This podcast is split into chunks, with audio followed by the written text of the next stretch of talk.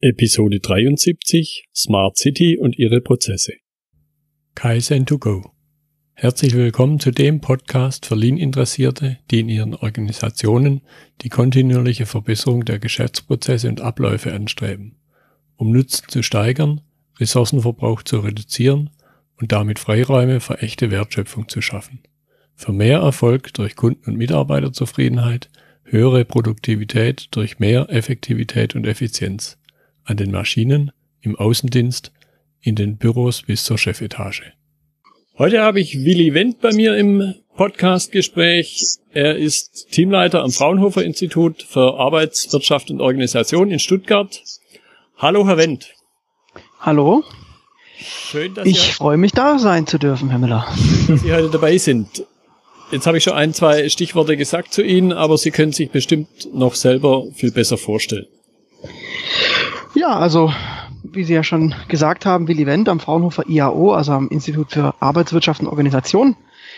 Ähm, ich bin, wie Sie gesagt haben, Teamleiter im Team Urban Data and Resilience, allerdings noch ganz frisch, zuvor noch im Team Informationsmanagement.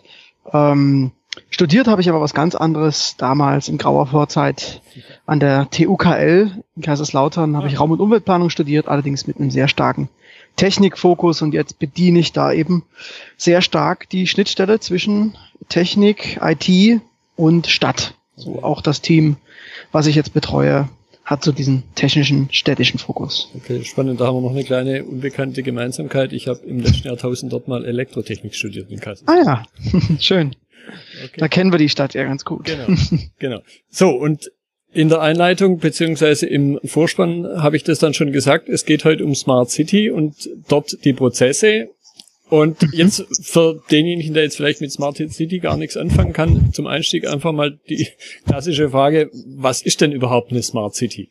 Was versteht man ja. darunter? Das ist natürlich, wie man sich vorstellen kann, keine Antwort, die mir leicht über die Lippen kommt. Es äh, gibt auch viele Versuche, das zu definieren und äh, ich glaube aber, die alle werden dem immer nur zum Teil gerecht, weil es natürlich ein sehr breites Feld ist. Gekommen ist es ja eher aus dem Marketingbereich, ja, dass sich IBM und Cisco mal gedacht haben, hm, wie können wir denn Cleverness anstelle verkaufen? Und da ist das so ein Werbewort geworden. Ähm, und das sieht man ja auch mittlerweile überall. Es gibt Smart Banking und Smart allerlei. Aber ich sag mal, wenn man das jetzt auf die Stadt überträgt und auf das, was so ich im, im Forschungsleben mitbekomme, würde ich jetzt mal einfach und grob sagen, naja, es hat was damit zu tun, wie Städte sinnvoll die Daten nutzen, die sie, äh, die sich eh ergeben. Ja, also in Städten entstehen sehr, sehr viele Daten und eine Stadt ist dann smart, wenn sie eben clever diese Daten nutzt für ihre Bedarfe, für ihre Zwecke und natürlich auch für die Bürger. Mhm. Und was ich ganz sicherlich nicht smart äh, finde, ist einfach eine Stadt, die sehr viel Geld für technische Infrastruktur ausgibt und denkt, damit wäre es erledigt, mhm. sondern eben der Umgang mit diesen ganzen Informationen, die wir heutzutage generieren, den clever zu nutzen für die eigenen Bedarfe. Ich glaube, dann ist eine Stadt smart. Mhm. mhm. Und das kann man eben auch relativ kostengünstig sogar, äh, behaupte ich jetzt mal, äh, vielleicht schaffen. Okay was mir so dann immer durch den Kopf schießt, beziehungsweise was ich ganz gern verwende, um so eine Definition noch ein bisschen greifbarer zu machen, nämlich was ist denn der Unterschied zu einer, sagen wir, klassischen, normalen, in Anführungszeichen, mhm. Kommune? Also wenn man das jetzt mal auf diesen Daten, äh, auf diese Datenidee oder Informationsidee bezieht, ist, sage ich mal, eine normale Kommune, also man muss auch, ich, man es ist jetzt nicht so nett zu sagen, okay, die Kommunen können das nicht, weil die können das sehr wohl, ja, die nutzen Daten sehr, sehr gut. Aber eine normale Kommune nutzt Daten, würde ich jetzt mal sagen, in, in, in so einem gewissen Silo, ja. Also die meisten Städte wissen sehr gut Bescheid über den Verkehr in der Stadt. Ähm, dann gibt es eben Verkehrsleitsysteme. Ähm, ja, also da gibt es eben schon eine Datennutzung, aber eine smarte Kommune, eine clevere Kommune, die ist schon dazu in der Lage, die Daten über diese Silos, über diese Fachdisziplin hinaus eben zu nutzen und einzusetzen. Da würde ich sagen, ist so ein bisschen der, der Cut von ich bin eine normale Kommune hin zur, zur smarten Kommune. Mhm. So, dann fällt mir natürlich ein, irgendwo haben wir in meinem außenstehenden, vielleicht auch naiven Weltbild, irgendwo haben wir ja zwei große Mitspieler. Das sind einerseits die kommunalen Verwaltungen und andererseits mhm. die Bürger. Ja. Und jetzt fangen wir einfach mit der kommunalen Verwaltung an. was hat denn dann dieser Aspekt Smart City, was hat der von Einfluss auf die kommunale Verwaltung? Was macht die jetzt auch wieder anders wie eine normale? Puh, ja, ähm, was macht die anders? Also ich sage mal, der erste Schritt ist natürlich immer, das verändert natürlich was. Also es ist jetzt nicht nur positiv. Wir müssen uns natürlich aus kommunaler Sicht natürlich ein bisschen aus bestehenden Mustern so herausbewegen, würde ich jetzt mal sagen. Und das ist natürlich nicht einfach. Ja, ähm, ich will jetzt nicht sagen, das fällt äh, Kommunen schwerer als Unternehmen. Ich glaube, es fällt beiden nämlich ähnlich schwer. Aber wenn wir neue Möglichkeiten haben, müssen wir natürlich auch einfach mal Verhaltensmuster ändern, neue Technik einsetzen. Das ist halt erstmal ein natürlich ein erster Aufwand, aber ich glaube, der Benefit, der Nutzen, den wir hinten rausziehen können, der ist äh, schon sehr wesentlich. Also ob jetzt eine, ein, ein städtisches Amt einfach seine Arbeit effektiver äh, gestalten kann, einfach auch Arbeitsschritte erleichtern. Ich glaube, das liegt auf der Hand. Die Kommunen können vielleicht auch Prozesse beobachten, Trends früher erkennen, frühzeitig, wenn sie eben gewisse Informationen einfach automatisiert beobachten und das eben nicht mehr von Hand machen müssen.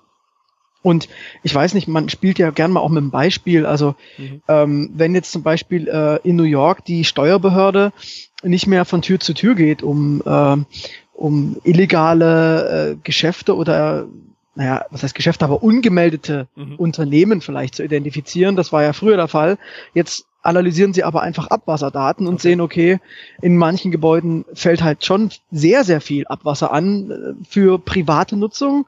Und dann geht man eben gezielt in diese Räumlichkeiten und findet dann natürlich mit einer sehr hohen Wahrscheinlichkeit dann auch einfach nicht angemeldete Gewerbe. Ja, also das ist einfach ein ganz einfacher Schritt, ja, und der dort einfach natürlich eine viel höhere Effizienz und auch eine ganz klare Arbeitserleichterung durchführt. Und wenn man das jetzt auf Deutschland überträgt, wenn ein Stadtplanungsamt ähm, ein neues Baugebiet ausweist und natürlich gesammelt alle Informationen in einem System hat und sieht, was das Umweltamt für Fragestellungen hat und wie das Verkehrsplanungsamt, äh, welche Verkehrswege ähm, wie belastet sind und welche Auswirkungen vielleicht ein neues Baugebiet hat. Wenn die das gesammelt haben, können die natürlich Entscheidungen viel einfacher mhm. äh, vorbereiten und auch Planungen viel einfacher durchführen. Ich glaube, das ist klar. Aber natürlich im ersten Schritt ist natürlich ein bisschen mehr Aufwand ähm, nötig, einfach den Weg hin äh, zu solchen neuen Techniken, klar. Ja, und, und ich, also auch wieder in, in meinem Weltbild ist ja Verwaltung jetzt kein Selbstzweck, sondern sie ja. sollte sich ja im Idealfall eben an den Kunden orientieren. Dann vielleicht an der Stelle jetzt den Schwenk auf die andere, beziehungsweise mir schon gerade gekommen, im Grunde gibt es ja drei Gruppen. Die zweite, sicher größte Gruppe, nämlich die Bürger. Wenn wir die Bürger jetzt mal als Kunden betrachten, was ist dann der ja. Vorteil für die Bürger? Also ich meine, wenn wir jetzt also sagen, dass die Kommune natürlich effizienter arbeitet ähm, und alles denen viel schneller geht und leichter von der Hand, hat der Kunde, der Kunde, also der Bürger, mhm. natürlich indirekt was davon. Ja, also wenn meine Verwaltung alles viel schneller erledigt, ist natürlich schon mal grundsätzlich ziemlich gut. Aber natürlich kann ich mit diesen neuen Techniken dem Bürger selbst auch ganz andere Services anbieten. Ja, also das heißt ja jetzt nicht, ähm, dass wir einfach nur Sachen übertragen ins Digitale. Also ich melde mich an für, für die Kfz-Zulassung, einfach mhm. digital, anstatt dass ich anrufe. Ist sicherlich auch sowas, aber ist natürlich jetzt nicht so das, das große Highlight.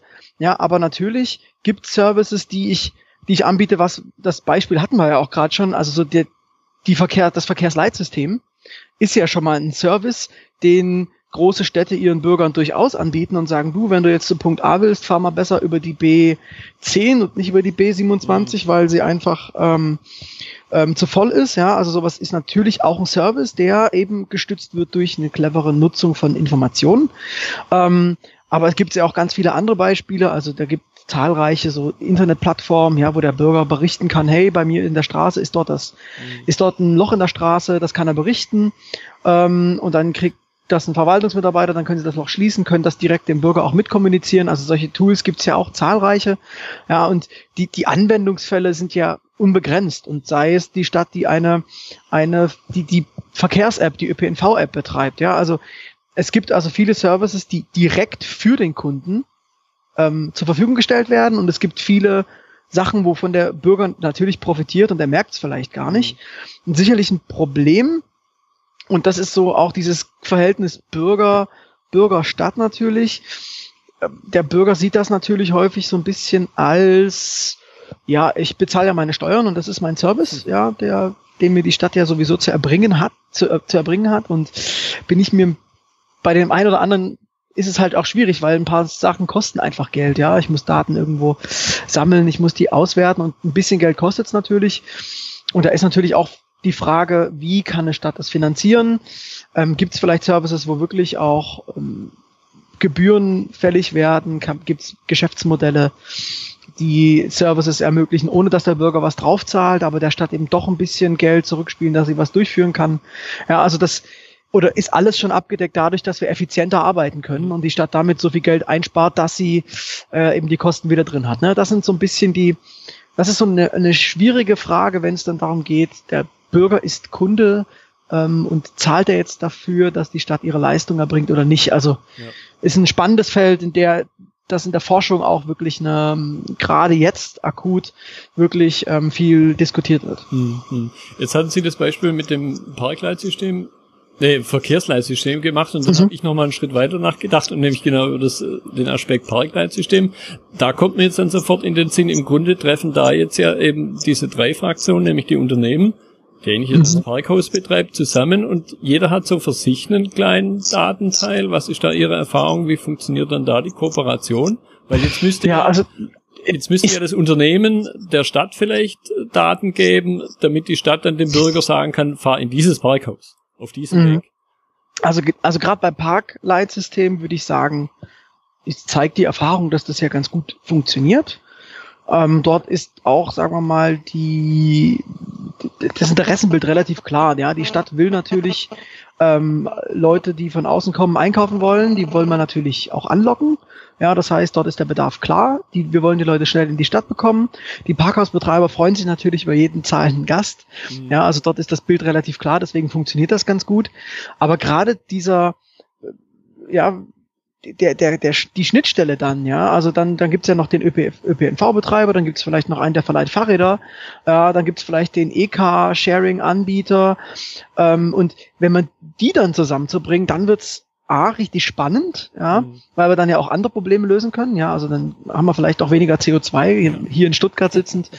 Ähm, und Schadstoffbelastung, äh, wissen wir ja, wovon, ja. wovon wir reden, das ist nicht so gut, ähm, und das heißt, dann können wir vielleicht auch andere Probleme lösen, aber da ist es auch momentan noch so ein bisschen schwierig, eben äh, diese Geschäftsmodelle, die bei dem Parkleitsystem ja relativ einfach sind, zusammenzubringen. Und gerade jetzt gibt es halt, also es gibt sehr viele sogenannte urbanen Datenplattformen, ja, wo in der Stadt wirklich Daten vielerlei äh, Informationen zusammengetragen werden sollen und dann will man die auswerten und dann eben diese, äh, ja, diesen Mehrwert für die verschiedensten städtischen Ämter und für den Bürger generieren. Wo es da aber wirklich eben bis jetzt eigentlich meines Erachtens noch stark hakt, sind eben sinnvolle Geschäftsmodelle, mhm. dass dann eben eine Stadt zum Beispiel so eine Plattform betreiben kann und eben auch ein Geschäftsmodell dahinter hat, dass sie ja, dass das funktioniert, weil das wird ja nicht umsonst funktionieren. Ähm, auf der einen Seite das, aber eben auf der anderen Seite so ein Parkhausbetreiber oder so ein Anbieter von irgendeinem Service, das kann ja auch jemand sein, der eine App programmiert, mhm. die dem Bürger dann irgendwelche Informationen bereitstellt, dass die dann eben auch sich andocken können, ihr Geschäftsmodell funktioniert, aber gleichzeitig es eben auch der Stadt dann ermöglichen, so eine Plattform zu betreiben. Und das ist gerade wirklich genau die Schnittstelle, die wirklich gerade die akuteste ist, würde ich sagen. Mhm. Ähm, aber die Forschung ist dran. Äh, es gibt spannende Projekte in vielen Städten, das mal auszuprobieren. Wir wollen das gerade mit Dublin mal ausprobieren und mhm. mal gucken, ähm, wie schnell es da weitergeht. Mhm. Ja, jetzt möchte ich gerade den, den, Punkt Unternehmen noch ein bisschen vertiefen. Sie haben es immer wieder mhm. angedeutet, Geschäftsmodell. Unternehmen wollen einerseits den Kunden einen Nutzen stiften, so wie es im Grunde ja die Verwaltung auch machen möchte. Nur die Verwaltung, wenn es da zum Schluss null auf null rauskommt, funktioniert es mhm. noch. Die Unternehmen möchten natürlich schon Geld verdienen Sie kaufen vielleicht einerseits Daten ein, Sie geben andererseits Daten ab. Was ist da Ihre Erfahrung? Wie funktioniert da das Zusammenspiel? Ja, ähm, es funktioniert eigentlich schon. Der Punkt ist natürlich, das ist genau dieser, also die, die Unternehmen sehen ja beide Gruppen als potenzielle Kunden. Ja, also mhm. es gibt halt Unternehmen, die wollen natürlich dem Bürger einen gewissen Service verkaufen und eine Dienstleistung, was weiß ich. Und es gibt natürlich Unternehmen, die genauso auch den Städten Services und Dienstleistungen mhm. verkaufen. Und da muss man immer ein bisschen, und es gibt natürlich Unternehmen, die wollen beiden ja. Seiten was verkaufen, das ist natürlich klar. Ähm, ja, es ist auch nicht so ganz einfach. Also wir wissen ja, die, die öffentlichen Kassen sind jetzt nicht so prall gefüllt, ja. Es gibt aber dennoch zahlreiche Unternehmen, die sich um die kleinen Mittel in den, in den öffentlichen Kassen streiten. Das heißt, natürlich ist da tatsächlich äh, der Bedarf riesig, ähm, denn die Tools der Unternehmen an die Städte, in, in Städten an den, an den Mann zu bringen. Und ähm, deswegen ist auch da tatsächlich gefühlt die Bereitschaft, natürlich dann relativ groß, ähm, auch Informationen zu teilen mit den Städten. Wenn es jetzt aber Unternehmen sind, die eigentlich ihre Services am Bürger verkaufen wollen, ähm, und dann kommt man quasi von Stadtseite und sagt, ja, übrigens, eure Daten wären noch gut für den äh, Use Case B, C und D anstatt nur A. Ja. Können wir die denn haben? Sind die Unternehmen natürlich etwas zurückhaltender.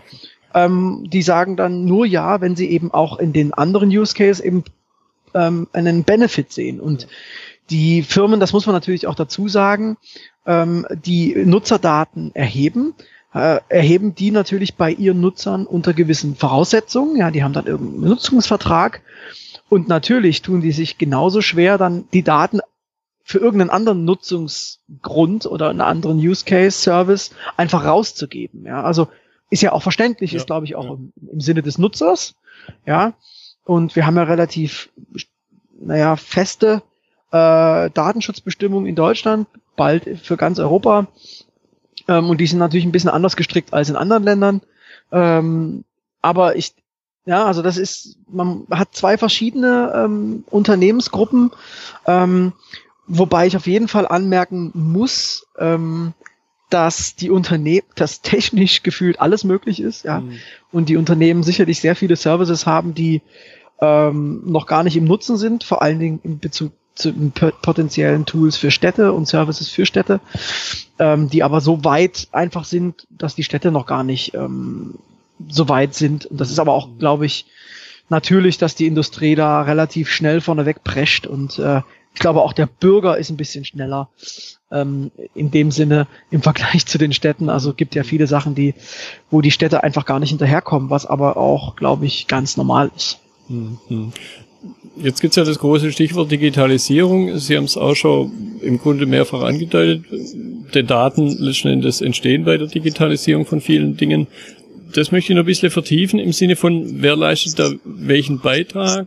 Hm. Vielleicht auch noch ein bisschen mehr Richtung, Richtung Datenschutz, hm. Hm. was auch Transparenz angeht, wo man ja heutzutage zum, zum Beispiel Verkehrsdaten, die durch Handy Nutzung oder durch, mhm. durch solche Dinge erzeugt werden, ist man sich ja im Grunde gar nicht bewusst, ja, was da passiert. Schon sagen. Ja, welchen Beitrag leisten die Bürger, welchen Beitrag leisten? Also, wie gesagt, ich glaube, wenn man das jetzt mal so aufteilt, Digitalisierung, ich, wie gesagt, ich glaube, die Kommunen sind da ein bisschen im, im, im Hinterherrennen. Mhm. Äh, Beispiel ist das prominenteste Beispiel ist sicherlich die Social Media, Twitter und äh, Facebook. Facebook ist ja schon wieder out in den USA. Ähm, es passt, es, wir produzieren ja rund um die Uhr Daten. Und das Schöne bei Social Media ist ja auch, dass, glaube ich, den Kommunen erstmal nicht richtig klar vor Augen geführt wurde, ähm, dass sie gar nicht mehr drum rumkommen. Ja? Also wenn in einer, wenn jetzt in einem Krisenfall äh, die Hälfte der Bevölkerung über Twitter und Facebook äh, irgendwelche Falschmeldungen verbreitet, ist relativ klar, oh, wenn wir dem Herr werden wollen, das war ja in, in München so, äh, bei diesem, bei diesem Amoklauf, ähm, wenn, wenn, wenn wir dem Herr werden wollen, müssen wir, reicht es nicht nur darüber Bescheid zu wissen, sondern wir müssen aktiv mit Daten umgehen, ja, also wir müssen das einbeziehen.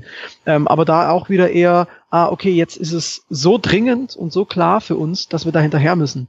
Ähm, aber die Bürger und die Nutzer von Services sind ja auch und von diesen digitalen Services sind ja auch stehen ja der Technologie an.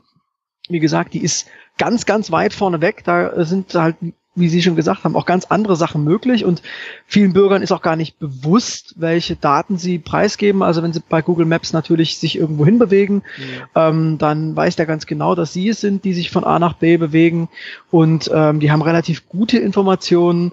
Wenn jetzt, sagen wir mal, der Einbrecher ganz genau äh, auf Google Maps ihr, ihr tägliches Profil nachvollziehen kann und weiß, ah, jetzt ist er auf Arbeit. Mhm. Ähm, weiß er ja ganz genau, wann er bei Ihnen einsteigen muss, um es jetzt mal, um jetzt mal, um es mal ganz drastisch zu sagen. Also es gibt sicherlich mh, äh, auch eine Nutzung, die wir vielleicht gar nicht wollen, der wir aber zustimmen, weil wir das Kleingedruckte, was auf 800 Seiten Nutzungsvereinbarung ja. äh, zusammengefasst ist, gar nicht genau lesen äh, können, beziehungsweise auch wollen. Ich ertappe mich auch immer wieder dabei, wie ich irgendeine äh, Zust äh, wie ich irgendein Agreement einfach so äh, bestätige, ohne das jetzt ins Detail zu lesen. Und ich glaube, es ist halt ganz wichtig, dass ähm, dass die Städte das auch, also die Unternehmen wissen längst, was sie damit verdienen können. Ja, also in Google, ähm, die längst, wenn die jetzt ein autonomes Fahrzeug bauen, denen geht's ja da gar nicht darum, dass sie einem, mit einem Auto Geld verdienen, sondern wenn ich in das Auto einsteige und sage, ich will eine Pizza essen, fährt es mhm. mich natürlich zu dem Pizzadienst, der Google das meiste Geld gibt.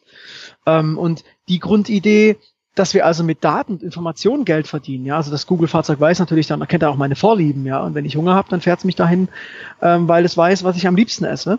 Ja, damit verdienen die Geld. Und ich glaube, ähm, Städte müssen auch erkennen, dass dass sie das eben auch können, dass sie auch Daten nutzen können, für, um eben Prozesse zu vereinfachen, um Entscheidungen treffen zu können, um ihren Bürgern Services anbieten zu können, ähm, wie es eben auch diese Unternehmen clever machen. Beziehungsweise die Städte kommen auch gar nicht mehr drum rum, denn ähm, wenn sie eben nicht wollen, dass die, die Daten der Bürger auf irgendeinem Server in den USA bei irgendeinem Großunternehmen liegen, was damit machen kann, was es will, sondern wenn man den Bürgern sagen will, okay, wir nutzen eure Daten eben sicher und, und in eurem Sinne, kommt man da ja auch gar nicht drum rum, ähm, sich mal Gedanken zu machen, wie man das anstellen kann. Und aber ich bin gerade positiv, weil eben viele Städte genauso diesen, dieser Schalter ist bei vielen Städten gerade umgelegt, dass sie sagen, okay, wir wollen das aktiv machen, weil wir das für unsere Bürger machen wollen. Und wenn die Bürger dann eben die städtische Verkehrs-App benutzen, anstatt Google, sind das dann eben Daten, die auch nicht nur Google zu Gehilfe kommen, sondern eben auch der Stadt und dem Bürger nochmal on top. Und ich glaube, wie gesagt, der Schalter ist umgelegt. Die Städte wissen, dass das ähm, das nicht, das gut, die haben jetzt gesehen, dass sie das tun müssen, aber ähm, ich bin gerade sehr positiv, dass, dass sich das auch demnächst ähm, stark ändert. Jetzt haben Sie vorhin das Stichwort äh, Dublin genannt. Dann haben wir gerade auch über Thema Datenschutz gesprochen. Jetzt habe ich so kurz vor mir das Bild gehabt, ja, der Bürger in den USA möchte ja auch nicht, dass der Einbrecher einsteigt. Das heißt, ja. ich möchte ein bisschen auf den Punkt raus, wie stellen sich andere Länder, Städte an der Stelle auf? Wo stehen wir da in Deutschland im Vergleich zum internationalen Wettbewerb, um es mal so zu nennen? Ja, also ich glaube, da muss man fast stadtweise denken. Also das ist nicht in allen Städten, in, also in einem Land gleich. Also wir können jetzt nicht einfach so pauschal sagen, zum Beispiel die USA stehen so und so da, das andere Land steht so und so da. Ähm, wir könnten aber von Rahmenbedingungen reden. Also mhm. dass natürlich in den USA andere Rahmenbedingungen herrschen als in, in, in Europa. Also gerade was Datenschutz angeht, gibt es ja in Europa noch sehr unterschiedliche Rahmenbedingungen. Allerdings gibt es ja eine Verordnung, die muss umgesetzt werden bis spätestens Mai 2018. Das heißt, wir haben bald in Europa ein einheitliches Datenschutzrecht und da werden wir auch dann die Länder können zwar schon ein paar Feinheiten noch selbst bestimmen, dennoch äh, gibt es dann zwischen Dublin und äh, Berlin und äh, Sofia äh, gefühlt keine Unterschiede eigentlich. Hm, wie das mit der Überprüfung aussieht, sei nochmal dahingestellt, ob man dem gerecht wird oder nicht. Aber was das angeht, gibt es dann zumindest in Europa einheitliche Grenzen. Es ist sicherlich ein großer Unterschied, äh, wenn wir ähm, eben in Länder gehen, die eben sehr viel lockerer mit Datenschutz äh, umgehen. Da will ich auch gar nicht sagen, dass die USA am lockersten damit umgehen. Ich glaube zum Beispiel in China sieht es nochmal ganz anders aus. Ja, also wenn der Staat gewisse Daten haben will und für etwas nutzen will, dann bekommt er die auch. Sage ich jetzt mal ganz einfach. Mhm. Ähm, ich, es gibt aber trotzdem irgendwie der der Grund ist, also es ist spannend, weil trotzdem in allen diesen verschiedenen Systemen gibt es immer Städte, die sich irgendwie hervortun und kreativer eben mit gewissen Punkten umgehen als andere. Mhm. Ja, also in, es sind sehr häufig eben solche, wo ein zusätzlicher Bedarf besteht an also ich würde jetzt wirklich fast sagen Forschung. Also New York steht gut da zum Beispiel, weil einfach die NYU eine riesige Universität ist, die ein riesiges ähm, Data Science Center hat und denen einfach die Anwendungsfelder ausgegangen sind und die dann der Stadt New York angeboten haben, hey, wir helfen euch, eure Daten zu analysieren und bringen euch coole Use Cases. Mhm. Und New York hat gesagt, na gut, dann machen wir das. Und deswegen sind die natürlich ziemlich weit vorne weg. Ja. Ähm, und dann gibt's eben Städte wie äh, Barcelona oder in, in Spanien gibt es auch kleinere Städte, Santander, die eben vorne wegmarschiert sind mit so gewissen Forschungsprojekten, die sich dann verstetigt haben, ähm, wo man eben auch dann im Anwendung, in der Anwendung auch aus städtischer Seite gemerkt hat, hey, das nutzt uns was. Und dann war quasi so das gebrochen, diese, okay, das ist mehr Aufwand, sondern dann haben alle gesehen, den Mehrwert erkennen können. Das ist mhm. wahrscheinlich das richtige Wort. Und dann ging das relativ schnell weiter. Ja, also also das waren jetzt zwei Beispiele. Zum Beispiel Dublin ist ein ist ein Beispiel. Dort ist ein sehr hoher Grundkern an Tech-Firmen, die einfach ein Eigeninteresse haben. Ja, also da sitzt Yahoo, IBM, äh, Microsoft, Google, ähm, Airbnb. Also die sitzen halt alle in ja, Dublin. Ja. Ähm, und dann äh, ist natürlich klar, dass dort auch eine relativ große Keimzelle ist, um solche Fortschritte voranzutreiben.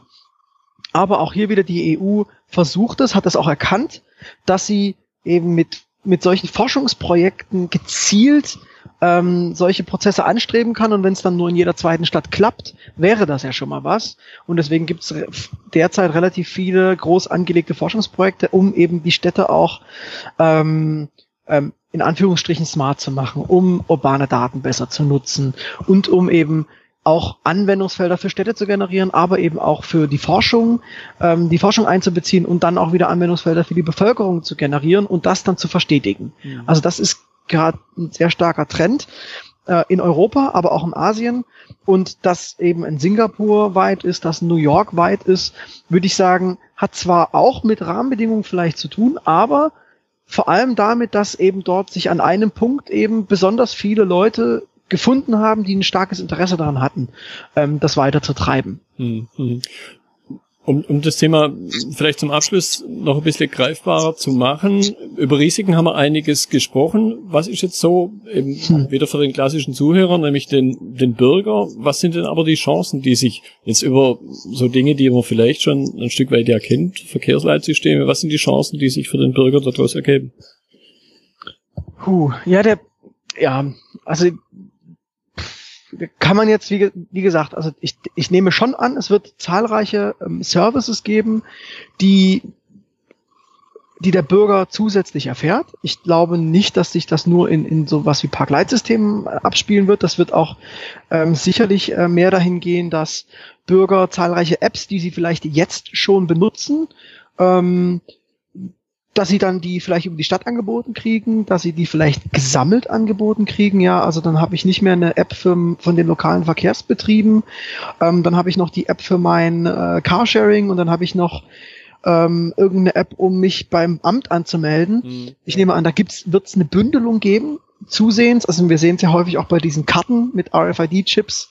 In Stuttgart ein schönes Beispiel, also ich kann jetzt ja mit der Karte der VVS nicht nur beim Bus mitfahren, ich kann auch ein, Auto mieten oder eben auch das, das, das Cargo Bike oder, ne, also solche Services gibt's ja im Kartenformat, das wird's aber dann zu, meines Erachtens wahrscheinlich auch zukünftig stärker in App-Form geben.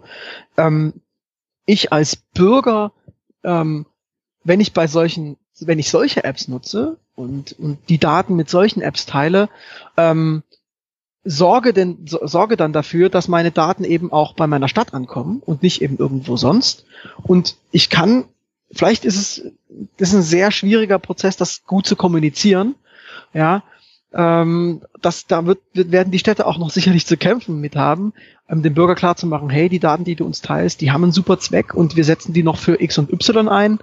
Ähm, aber wenn man das geschafft hat und der Bürger das versteht, dann ähm, werden, wird, wird eben dem Bürger die Möglichkeit gegeben, wenn er die, die Informationen nicht teilt mit Google, sondern eben mit, mein, mit seiner Heimatstadt, mhm. ähm, dann wird sich für den auch seine Lebensqualität auf so vielen anderen Ebenen ändern, ja. auch wenn er das gar nicht direkt in der App merkt. Ja. Und sei es, weil die Stadt plötzlich viel gezielter weiß, wo sie äh, verkehrsruhige Bereiche einbaut, wo sie Bäume pflanzt. Ja, also hier ein schönes Beispiel aus New York. Also die Stadt New York schaut, wo äh, sind denn die meisten ähm, Atemwegserkrankungen in der Stadt. Und das sind dann die Punkte, wo man einfach die meisten Bäume pflanzt. Ja, einfach gut, weil dort eben der Bedarf sehr hoch ist, offensichtlich. Ähm, und ja, das sind so einfach Dinge, um die Lebensqualität der Bürger zu erhöhen, die der Bürger vielleicht gar nicht im ersten Moment spürt, die aber, glaube ich, sehr wichtig sind, dem Bürger zu kommunizieren, damit er versteht, hey, ich nutze doch lieber die Stadt-App, weil da gibt's noch so viele Mehrwerte darüber hinaus, ähm, dass es für mich einfach total gut ist. Ja, und ich glaube dann, wenn wir das erreicht haben, mh, dann äh, haben wir wirklich was Tolles erreicht. Dann könnte man sogar darüber nachdenken, ob wir dann die Informationen zwischen den Städten auch noch ähm, vernetzen. Das ist dann aber ein ganz weiter Schritt. Aber wenn, wenn ich halt weiß, okay, da kommt jetzt gleich ein Menschenstrom äh, von Stuttgart nach Frankfurt wegen Messe A und ähm, dann ist dort der neue Bedarf, die Leute, die da kommen, ähm, die kommen nämlich hauptsächlich mit äh, ÖPNV, dann brauche ich am Bahnhof X vielleicht zusätzlich ein paar Fahrräder oder ein paar E-Cars. Ne? Also solche mhm. Sachen wären ja dann auch denkbar, aber da, ja, da sind wir noch ein paar, ja. ein paar Jahre von entfernt, mhm. Warum nicht? ja, aber ich, ich finde es wichtig und das erlebe ich jetzt in meinem Umfeld eben auch wieder und äh, Sie haben es vielleicht nur am Rande erwähnt, aber ich erlebe es als zentral. Man muss drüber reden, man muss die Dinge ja. kommunizieren und von daher fand ich das jetzt ein spannendes Gespräch. Da waren ein paar Einblicke drin, was mir, obwohl ich ja Ihren Vortrag da gehört hatte, so noch nicht klar war. Ich denke, wir gehen auf spannende Zeiten zu. Auf jeden Fall. Herr Wendt, ich danke Ihnen für die Zeit. Pi mal Daumen eine halbe Stunde. Ja. Gefällt Haben wir doch, gut. war ein gutes Gespräch. Ich bedanke mich auch. Ähm, und wenn es Rückfragen gibt, ähm, ich bin ganz gut erreichbar, wenn man mich beim Fraunhofer IAO sucht und genau. ähm, gibt wirklich viele spannende Dinge, über die man reden kann dem Kontext. Ich ja. werde dann auch Ihre Kontaktdaten in der Episode hinterlegen. Okay, gut. Prima. Dann bedanke ich mich und ich danke Ihnen. bis bald. das war die heutige Episode im Gespräch mit Willy Wendt über Smart City und ihre Prozesse. Weitere Hinweise und Links finden Sie in den Notizen zur Episode. Wenn sie Ihnen gefallen hat, freue ich mich über Ihre Bewertung bei iTunes. Ich bin Götz Müller und das war Kaizen2Go. Vielen Dank fürs Zuhören und Ihr Interesse. Ich wünsche Ihnen eine gute Zeit bis zur nächsten Episode. Und denken Sie immer daran, bei allem, was Sie tun oder lassen. Das Leben ist viel zu kurz, um es mit Verschwendung zu verbringen.